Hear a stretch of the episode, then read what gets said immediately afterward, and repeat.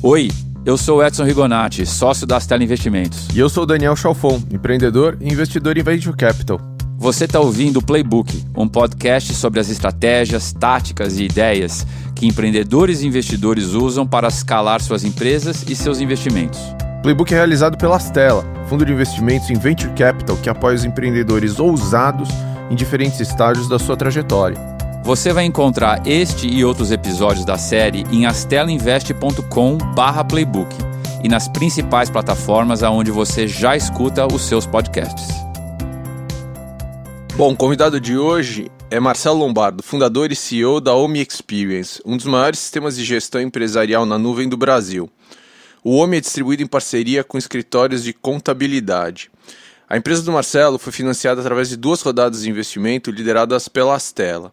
E hoje a OMI processa 20 bilhões de reais em nota fiscal por ano e tem crescido quase 300% ao ano nos últimos três anos. E vem mais pela frente. O Marcelo é um veterano do ERP. Ele fundou a New Age Software em 1990 e em 2013 ele passou a se dedicar exclusivamente ao projeto da OMI. Marcelo, conta um pouquinho pra gente o começo da tua carreira, você resolveu empreender desde cedo na tua vida. Conta um pouquinho da tua origem e do teu começo. Vamos lá. É, eu, eu, acho que assim o, o, empreendedorismo me encontrou, né? Não fui eu que encontrei o empreendedorismo. É, eu lá em 89, 88 eu trabalhava na Itautec, eu consertava placas em laboratório. Acredite, houve uma época é, que quando dava um pau numa, no computador, você pegava uma placa, ia procurar e trocar, de soldar o chip né, e por outro. Né? E eu fazia isso. E de repente precisava lá é, de um sistema para controlar os chamados dos clientes. É, eu comecei a a desenvolver. Eu, eu olhei Clipper e tal, falei, pô, legal esse negócio, né? Clipper? Clipper, cara. Eu sou, é uma das, eu sou uma das viúvas do Clipper. Não, não tem nota de rodapé no podcast, vai ter que falar o que é Clipper.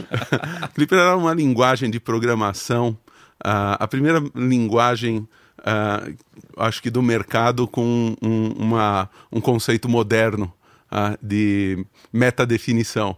Pronto, fecha, fecha a nota de rodapé. Vamos lá. E, e comecei a desenvolver o, o, sistema que controlava os chamados dos clientes. Ah, daqui a pouco, ó, pô, você fez o chamado, precisa controlar o estoque de peça de placa. Daqui a pouco, ó, pô, já que tem o chamado, tem que faturar, tem que cobrar. De repente eu tinha feito o sistema de gestão lá dentro. Ah, e o que, que aconteceu? O pessoal começou a ver, olha, tem cliente A, B e C que está precisando de um sistema como esse. Eu comecei a, a vender o sistema para clientes da, da Itautec. Que ano foi isso? Isso foi em, em 88, 89. Né? É, tudo DOS, né? Aquele negócio louco. e automaticamente eu, eu me vi depois, em, em 90, já fora da, da Itautec, exclusivamente atendendo esses caras. Então a empresa meio que nasceu daí. Né? E assim, eu vim de um, de um ambiente muito avesso, muito avesso a o empreendedorismo, né? O, o, o, meu pai é funcionário público, minha mãe é funcionário público, minha irmã virou funcionário público. Eu cresci ouvindo que a gente tem que buscar uh, um, um salário fixo, constante, que você não pode ser mandado embora, você tem que buscar segurança. Esse é o objetivo de vida. Eu acho que eu saí a maior ovelha negra possível. e aí, depois disso, em 90, o que, que você vai fazer? Bom, uh, eu fui procurar desenvolver. Eu, sempre fui um, o cara de tecnologia, sempre fui mais ligado em, em, em tecnologia. Tá? Até que no ano 2000 a gente começou com o primeiro sistema de gestão ERP é, no que era na nuvem na época, né? Chamava ASP, Application Service Provider. E... realmente é velho, cara. cara, você Antes tem a minha nuvem. idade. Edson, você tem a minha idade, cara. Você fica quieto aí. E eu tenho mais cabelo que você ainda. opa, opa. E não é por escolha. E aí, então, 2000, você montou esse ERP em ASP, o que viria a ser a nuvem. Como é que chamava isso? É, é o New Age. Já era New, New Age. Age. Exato. E dizem que time is a bitch. Né? realmente a, a, a, ideia certa era a ideia certa, só que no momento errado. Né? quando o pessoal ainda não estava uh, acostumado com essa ideia de ter as coisas fora de casa, em servidores hospedados em data centers fora de casa. O cara falando, falava assim: pô, eu quero dar enter aqui e ver a luzinha do, do hard disk do servidor piscando, eu quero a coisa aqui dentro de casa. Então, uh, foi algo que não deu muito certo, uh, mas que na prática serviu como toda uma base, um aprendizado para o que a gente está fazendo hoje uh, na OMI. Que legal. E aí a New Age então foi, foi crescendo. A, a, que eu me lembro, a New Age ela atendia grandes contas, né? Era um EP para grandes isso, empresas. Isso. isso. Se o cliente tinha menos que 200 mil reais para gastar no software, a gente não tirava a bunda da cadeira para atender. Né? É engraçado porque hoje por 200 reais a gente atravessa a cidade. Tá? É, um, é, um, planeta diferente, mas é, era focado em grandes contas e foi um mercado uh, que, que ficou saturado muito rápido. Nós perdemos o timing também desse mercado, ficamos focados tentando uh, vender ASP, enquanto o mercado ainda estava comprando on-premise, que é a instalação na, na é, nas instalações do cliente, né? nos servidores dele, e a gente procurando vender na nuvem, a gente perdeu muito desse timing comercial. Ah, e o, o que aconteceu é que esse mercado de médias e grandes empresas saturou, vieram as grandes multinacionais que tomaram grande parte desse mercado. Ah, e Só que aí a gente olhou e viu uma oportunidade gigantesca. Né? Opera um pouquinho, o governo ele está cada vez mais baixando a barra ah, do, da, da, exigência legal. O que ele exigia de uma grande multinacional já exige de uma média e está começando a exigir das pequenas empresas. Começou com nota fiscal eletrônica para todo mundo, em seguida SPED, uh, ou seja, a necessidade de um cara pequeno é estar tá cada vez mais próxima do cara lá de cima, só que o cara aqui embaixo não tem nem a mão de obra qualificada e nem a grana para investir que o cara lá de cima. Então, aí tem uma oportunidade muito legal de você fazer um produto diferente voltado para esse segmento, para esse nicho. Então, essa ideia começou a ser incubada dentro da New Age lá para 2012. Tá? Uh, só que em 2013 a empresa foi vendida. Nós vendemos 100% para um grupo americano de BPO. Uh, ah, e aí fizemos um spin-off. Tá? Eu consegui sair uh, da empresa, não quis seguir na multinacional. Tá? Eh, então, eu saí eu e mais meia dúzia de maluco que trabalhava comigo. Né? E viramos uma startup, só que uma startup de velho. É, mas eu, fala um pouco dessa coisa, né, de você romper com, né, a empresa foi vendida, acho que sempre cria-se um novo momento, né, você lida com pessoas diferentes, mas obviamente para quem tá lá, o dia a dia, as pessoas, o produto, até a grana, né, acho que tudo conta. Conta um pouco desse momento de sair de um empreendimento, pô, nasceu da tua barriga, né? E aí você resolve partir para um novo momento e tudo mais. Conta um pouco desse processo como empreendedor, assim, de desligar uma chave e ligar uma nova. Cara, é algo difícil, né? É algo difícil, uh, porque assim, mas você tem que enxergar como um filho que, que você criou, ele é do mundo, ele não, não é seu.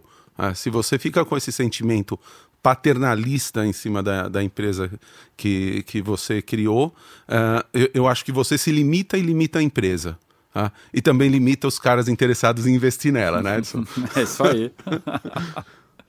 e Marcelo, então, é, você com mais de 10 mil horas de voo em RP, mais de 10 mil horas de voo como empreendedor, é, um time que já se conhecia, já trabalhava junto, com um produto pronto. É, qual era o próximo desafio? Ah, o próximo desafio era vender, né? É, a, a, gente tinha um assumption bem legal. Tá? Por que, que esses 4 milhões de pequenas empresas hoje, a, a, a 90% dela usam um, o software do nosso grande concorrente, ah, que é. Tem gente que pensa que, que, é o Excel, né? O grande concorrente. Não. O grande concorrente chama Tilibra. É o, isso, é o caderno, né? Uh, tem muito uso de Excel também, mas por que, que esse pessoal não adota um software? Ah, porque ainda ninguém bolou um software que fosse bacana, com visual legal, fácil de usar, num custo adequado para esse pessoal. Tá?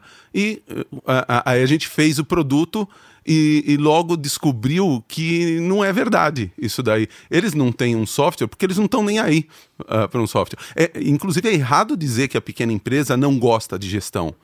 Ela simplesmente não tem consciência, ela não liga para isso. Uh, ela não percebe isso daí. Então, não, não é que ela não gosta. Uh, e a gente se deparou com, com, com, essa dura verdade que a gente tinha que ir para o mercado, a gente tinha que ir atrás do cliente. Uh, é, esses milhões de empresas não iam fazer fila automaticamente na nossa porta. E como é que você resolveu? Qual foi a primeira hipótese para tentar vender? Cara, a primeira hipótese e, e a mais óbvia da, da última década é o quê? O seu cliente está conectado na internet certo? Então eu vou atrás dele através dos meios digitais, Google AdWords, é, mídias sociais, inbound, é, gerar conteúdo. Foi, foi o primeiro o, o, o, primeiro insight, a primeira tentativa. Isso daí funciona? Cara, funciona, mas o, o, o grande problema é que esse mercado maravilhoso de milhões de novas empresas uh, ávidas. Tá todo mundo fazendo a mesma Pô, teve mais 200 caras que viram isso daí, não é. fui só eu que enxerguei, né? Então, como qualquer coisa dentro da lei de oferta e procura, começa a ficar inflado e caro, né? Esses meios digitais para você chegar no, no, no, no, cliente, ele começa a ficar inflado. Né? É análogo a, ao tempo que você recebia mala direta. Né? Quando você recebia uma só, você abria e via o que era. Quando você recebia 200, você não olhava nada. Né? Claro. Então você tinha que botar num envelope de ouro é. Né? e começava a ficar mais caro e mais caro. Qualquer nova mídia para você chegar no cliente, a princípio ela é muito legal, mas depois ela fica cara. Tá? Então, é, que foi exatamente o, o, fenômeno que a gente viu nesse segmento de, de RP. É, tinha um pote de ouro ali, uma oportunidade muito grande para com um mercado potencial virgem, que é muito difícil de encontrar. Ele é grande, ele realmente existe e ele está virgem. Né? Então, uh, uh, todo mundo mirou nisso daí. Logo, o meio para se chegar nesse cara, nesse cara mais óbvio, ficou rapidamente congestionado e mais caro. Isso daí faz com que o custo de aquisição desse cliente suba enormemente e que, de repente, a briga que era uma briga de produto, uma briga de mercado, vira uma briga de grana. Né? Quem capta mais grana para chegar lá mais rápido, de repente vence. Né? E, e, eu acho que nesse momento nós demos a sorte de não captar muita grana. Né? A gente teve que, que ser criativo. Uh, isso foi em 2014. Uh, é, eu já estou agora em, em, 2014. A gente brigou no, no digital um tempo, viu o, o preço do, subir, o custo de aquisição subir uh, e, e, viu a dificuldade que era para chegar no cliente. E a gente tinha pouca grana. Tá? Conclusão: a gente teve que ser criativo, né? buscar outras formas também de, de chegar e de influenciar o, o cliente. Foi aí que surgiu Agora, a hipótese do, do escritório de contabilidade. Deixa eu voltar um pouco. É, nesse momento você já tinha recebido aporte, né? Uhum. É... Infelizmente ele escolheu o cara errado com é... pouco dinheiro. tá vendo? Mas é, eu entendo que você saiu da New Age já numa situação de ter vendido, enfim, de, uhum. acho que com algum capital e tudo mais. É, por que você resolveu buscar um, um, um, um venture capital como, uma, como um meio de financiar a tua empresa? Por que você não foi para uma estratégia de puro bootstrap ou, ou algum outro? Bom, uh, primeiro porque ele, uh, um venture capital é uh, uma, uma das formas mais claras que, que você tem de ter contato com, com todo um mercado de escala maior, de escala global. Ah, então, ele às vezes é a porta de entrada para várias outras redes de relacionamento muito interessantes. O, o, os caras certos também. Tá? Ah, e, em, em, segundo lugar, porque eles vêm com uma experiência muito grande também na execução. Tá? Novamente, o, os caras certos. Eu acho que o, pessoal que busca é, fundo de, de venture capital, eles esquecem de olhar uma coisa fundamental que é a tese. Quem é esse cara, quem é o qual o DNA desse, desse cara. Tá? E às vezes a, a, a tese do, do, do, investidor é algo que, que trava o, o crescimento ou a mudança no meio do caminho do, nego, do modelo de negócio. Hum, legal. E bom, então você foi lá, pegou o pouco dinheiro do Edson, é, é, achou um, um, um, um caminho uh, diferenciado para o teu crescimento, né? Porque É, conta um pouco, acho que também para quem estiver ouvindo a gente, qual foi esse caminho, porque acho que nem todos são, são clientes ou talvez não conheçam o homem, mas co conta um pouco de qual foi esse caminho, como é que você estruturou isso. Como é que você descobriu ele? Legal. Deixa, deixa primeiro sacanear o Edson aqui, tá? Uh, esse negócio de dar pouca grana e forçar a ser criativo é, faz parte do playbook, né? Já que se chama playbook, faz parte do playbook do Edson, né? Um dia ele me falou uma frase que eu nunca vou esquecer. Uh, eu falei, é, Edson, mas fazer só, só com isso de grana? Ele falou, cara, é como uma asfixia erótica. No começo você vai achar meio estranho, depois você vai até gostar. Então eu vou ter que editar Asfixia isso. sexual. o Thiago me ensinou um termo melhor, né? Isso chama a lei da restrição. é mais bonito. Beleza. Mas vamos lá, uh, respondendo sua pergunta agora. Uh, a, a gente percebeu, de repente, que existia um grupo de clientes que compravam muito fácil, que vinham muito fácil, que amavam, pagavam em dia, não cancelavam. É, de, a primeira, nosso primeiro pensamento foi o quê? Cara, de repente, todas as nossas campanhas online tá ficando caro porque a gente está buscando, focando o público errado. Nós não estamos direcionando corretamente. Ah, é, olha esses caras aqui, esses caras deram certo. Então eu quero mais caras como vocês. Então vamos, vamos atrás disso daqui, vamos estudar melhor esse público que está dando certo da nossa carteira de clientes uh, para entender o perfil deles, para refinar as nossas campanhas online. E aí, como eram poucos clientes na época, a gente tinha uns 400 clientes por aí, a, a gente saiu ligando para os caras, até eu, né? Todo mundo ligando. E aí, cliente, você, onde que você encontrou a gente? Ah, encontrei no Google. Pô, que legal. Ah, já tá funcionando, né? É. Olha só. E, assim, por acaso você lembra qual foi a palavra-chave que você digitou no Google para encontrar a gente? E, e, e eu lembro o, o, o cliente falando para mim: Não, lembro claramente. Você, porra, meu, que cliente, né? O cara lembra o que ele digitou no Google para encontrar a gente. E o que que foi? Ah, foi Omi. Aí você, porra, peraí, cara. De onde veio essa ideia de pesquisar OMI no Google, porque OMI é uma palavra que não significa nada. O que significa OMI? Nada, tá? é, é, é, é, como criar... Eu adoro. Olha só, toda palavra que imprimia o sentido que nós queríamos não tinha viabilidade de registro. Então, a saída encontrada uh, por uma agência de naming que a gente contratou foi o quê? Cara, vamos, vamos pegar uma palavra que não significa nada, curta, quatro letras, que eu consegui inclusive comprar barato o registro .com, porque quatro letras.com é algo absolutamente impossível. Né? E vamos imprimir nele o sentido que a gente quer. É como criar uma palavra nova no dicionário. O que, que significa OMI? Significa isso que você está vendo aí. Né? Essa é, essa é a, é a versão o, verdadeira. tem, uma, tem uma história. É, eu fui sócio de um cara brilhante chamado Celso Loduca. E ele sempre fala uma história que nome, na verdade, não importa. Né? O produto mais vendido do mundo é uma bebida cheia de açúcar que você vende para crianças, cujo nome é Coca-Cola, que é a base de cocaína e cola. Você daria para seu filho um produto à base de cocaína e cola, né, que engorda? Então, realmente, nome é uma coisa que você que você constrói, eu acho que você, né? É, é exatamente isso, sim. Não, sem, sem dúvida, né? E, aí, não... e aí conta um pouquinho mais. Então aí o cara falou para você que digitou OMI. o Google. cara digitou OMI no, no Google. Aí você fala, pô, mas cara, de onde veio a ideia, né, de digitar OMI? Ah, que o meu contador falou para eu usar o seu software. Ah, então, é, é, eu, eu, fui lá e pesquisei. Você, pô, peraí, então não é o Google, é o contador, né?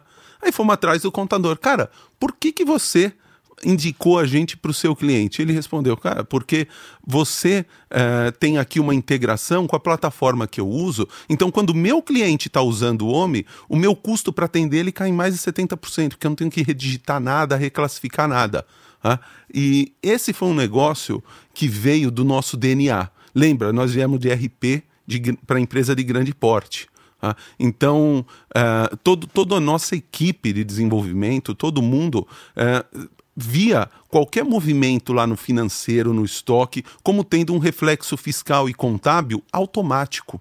Né? Isso estava no nosso DNA de forma irremovível. Tá? E quando a gente chegou nesse cliente menor, o que, que a gente enxergou? Bom, nesse caso, o, a contabilidade e o fiscal não estão na empresa. Em 100% dos casos, eles são terceirizados. Ah, tá. Que software esse cara usa lá no escritório de contabilidade? Ah, essa, essa uma dúzia aqui são os principais. Tá bom, então já faz a integração com eles. Foi algo tão natural nosso, né? não foi nem pensado de tão. Uh, próximo ao nosso DNA que está. De repente, isso é, é o que estava gerando a nossa melhor demanda, o nosso cliente de melhor qualidade. E o que, que você fez nesse momento, Marcelo, quando vocês descobriram que o, o, o contador poderia, né, era uma hipótese naquela época, poderia ser o principal gerador de lead? Você continuou investindo no Google, separou? Olha só, num primeiro momento a gente continuou. Tá? Uh, porque uh, houve uma hipótese anterior a essa. Uh, a gente viu, pô, pera um pouquinho. Que negócio você muda algo fora da sua empresa e abre 70%, uh, eh, tira 70% do custo sem mexer nada na sua empresa, mexendo fora. Tá? Pô, isso aí é fantástico. Esse cara, ele pode virar nosso vendedor. Tá? Imagina, uh, são 80 mil escritórios no, no Brasil, eu tenho 80 mil vendedores da minha plataforma. Ninguém tem uma força de vendas dessa no planeta. Tá? Uh, então vamos lá, vamos transformar o, o, o contador em vendedor. Tá? E esse, esse foi um grande furo na água, na, na verdade, porque a gente descobriu que o, o vendedor é, o, de software tem que ser um cara dedicado a isso. O contador não está no primeira coisa, não está no DNA dele ser, ser vendedor. A maioria deles, e, e eu falo isso aqui porque eu falo para eles, tá? É, não, não, não sabe vender nem contabilidade. Eles são comprados. Né? Então, é, é, a gente estava querendo transformar alguém que não tem o DNA de vendedor em vendedor só porque haveria um interesse de eficiência. Tá? E logo a gente descobriu que não, que a gente tem que o contador é um gerador de leads e nós teríamos que ser responsáveis pela venda. Não dava para terceirizar essa responsabilidade para absolutamente ninguém. Nós teríamos que assumir e fazer isso daí com um lead gerado pelo contador. Agora, só para contextualizar para a audiência, né, falando um pouquinho do, do, do thriller que você estava vivendo naquele momento, que era quase que um filme de terror, né? Então, você estava lá vendendo algumas coisas através do Google, você tinha pouco dinheiro. Naquela época, quanto de runway você tinha? Seis meses de vida? Tinha de seis, caixa? seis, oito meses de, de pista ainda. Você tinha seis, oito meses de pista é, e você tinha que decidir se você ia continuar apostando no Google ou se você ia tentar descobrir um novo canal de venda. É, o que, que você decidiu naquele momento? Olha, uh, na, naquele momento eu acho que a gente teve um, uma, uma da, da, das reuniões mais inspiradoras possíveis, onde você toma a, a, aquela decisão que você olhando uh, de trás para frente, olhando a partir de hoje, você fala, pô, óbvio, essa foi a decisão acertada. Mas que lá na hora você precisa ter muita coragem, né?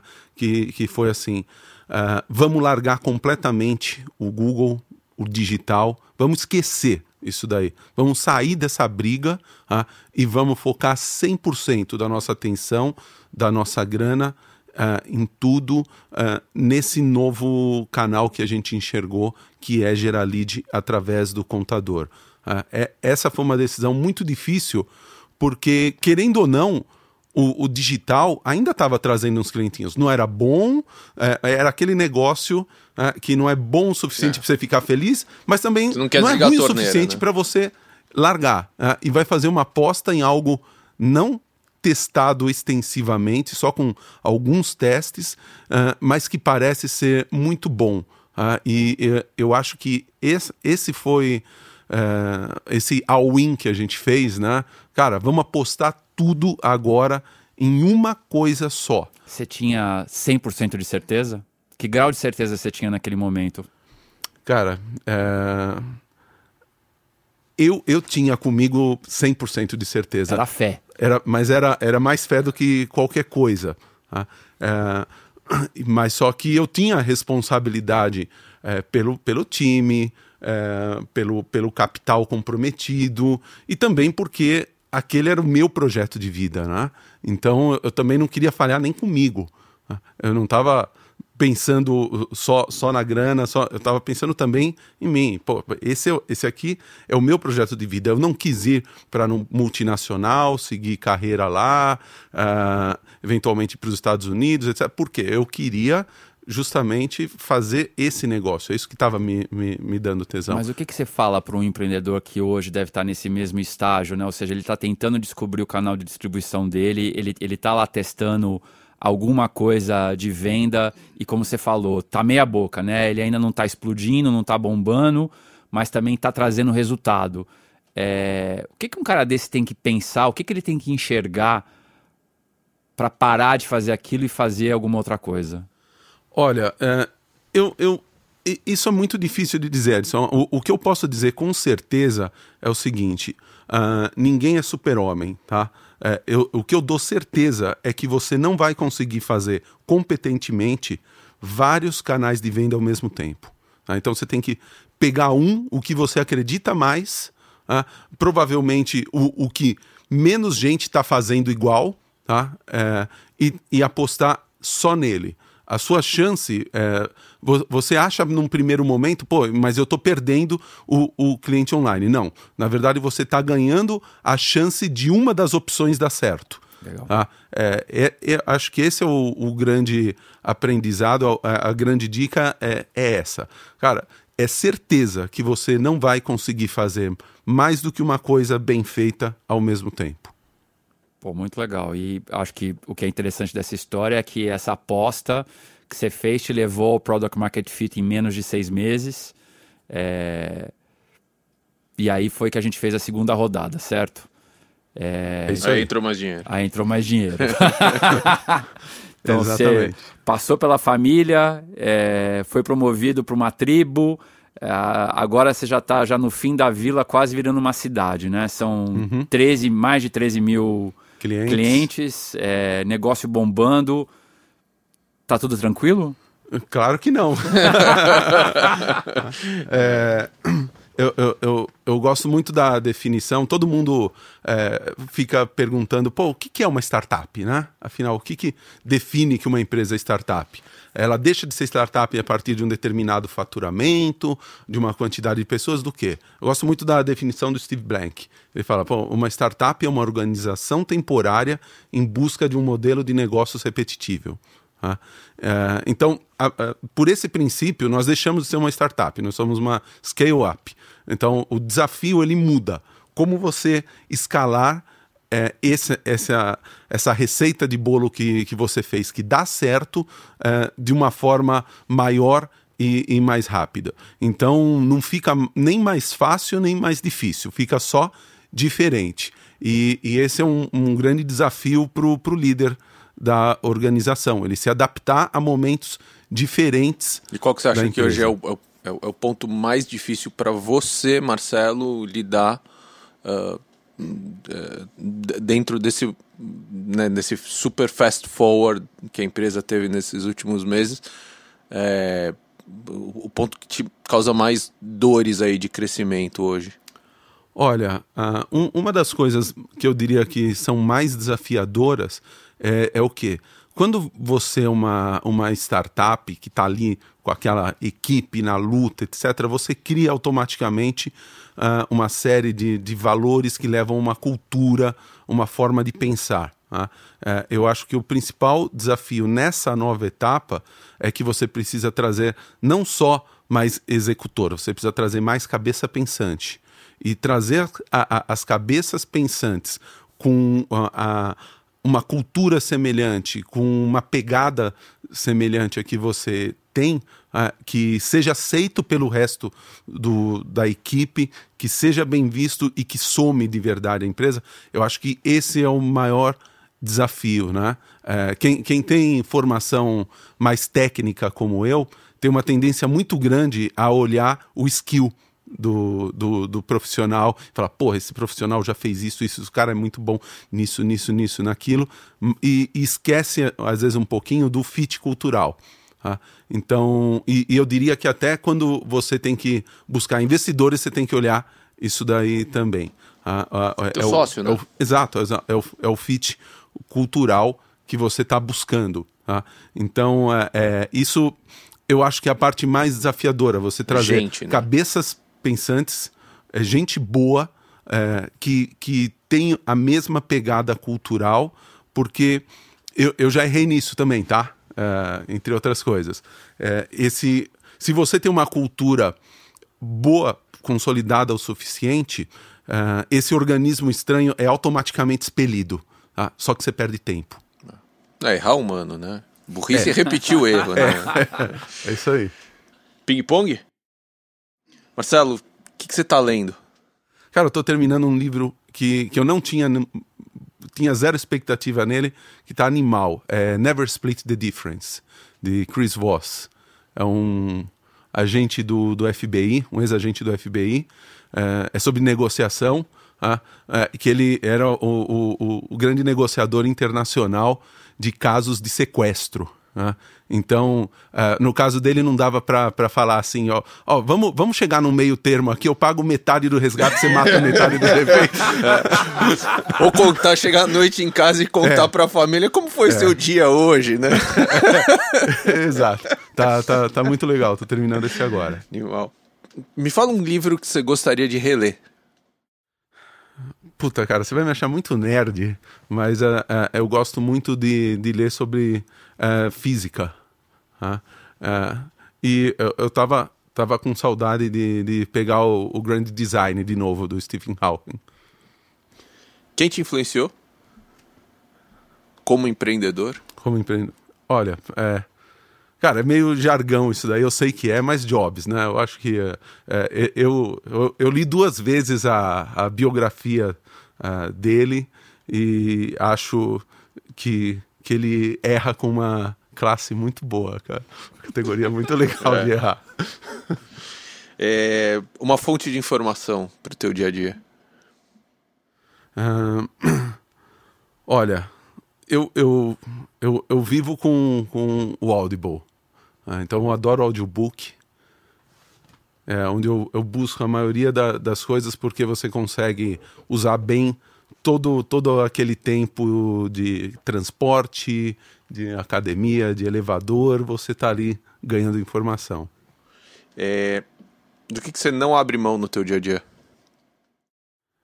Eu, eu acho que de, de, de trabalhar com um, um time de gente alinhada, de gente é, apaixonada pelo que está fazendo. Eu acho que é, dinheiro nenhum vale você trabalhar com gente que não está genuinamente apaixonada pelo que está fazendo. O que você nunca faria?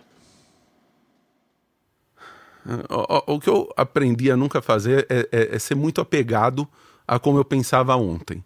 Tá? Então, é, se, se você fica muito cristalizado, uh, você fica fechado a, a novas possibilidades. Um mentor? Não vale eu.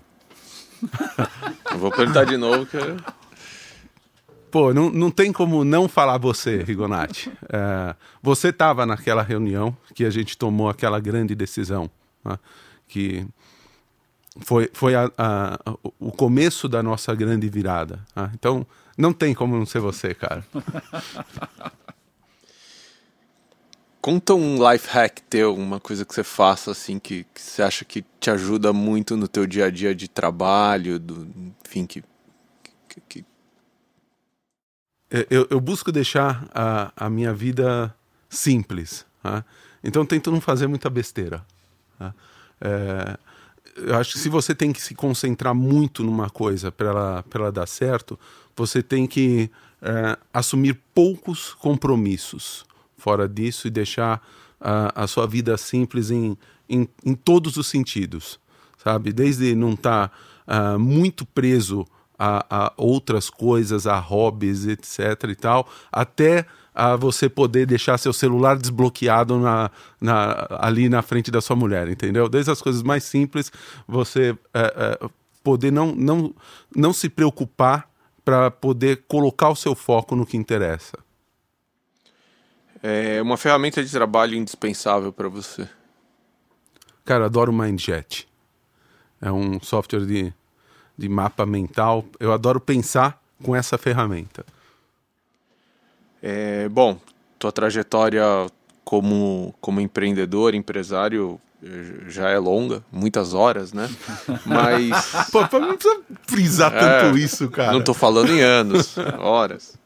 Às vezes o relógio anda acelerado. É, mas conta pra gente um grande aprendizado de negócios que você teve ao longo dessa tua trajetória. Olha, eu, eu, acho que um, um, um, grande aprendizado que eu tive uh, foi na New Age ainda, quando porque eu, eu era o cara, o programador, né? Uh, que virou diretor de tecnologia e, e que vivia enchendo o saco de todo mundo falando assim: pô, vocês não sabem vender, olha o que a SAP está fazendo, olha o que a Oracle está fazendo, vocês não sabem fazer marketing, vocês não sabem. E, e, depois de alguns anos você sendo esse cara chato, o, o, o pessoal uh, se enche o saco de você, seu sócio se enche o saco de você e fala: pô, faz então. Ah? E isso aconteceu comigo no, no finalzinho de 2009. Uh, em 2010 eu assumi a área comercial e marketing, foi gravitar para um, um outro extremo. E eu não achava que era um negócio tão complicado, né? a parte comercial e, e marketing. Pô, você tem playbook, né? Só pegar e executar. Não, mas o, o, o playbook é, é, é justamente você adaptar o playbook. Né? Não é simplesmente executá-lo. Né?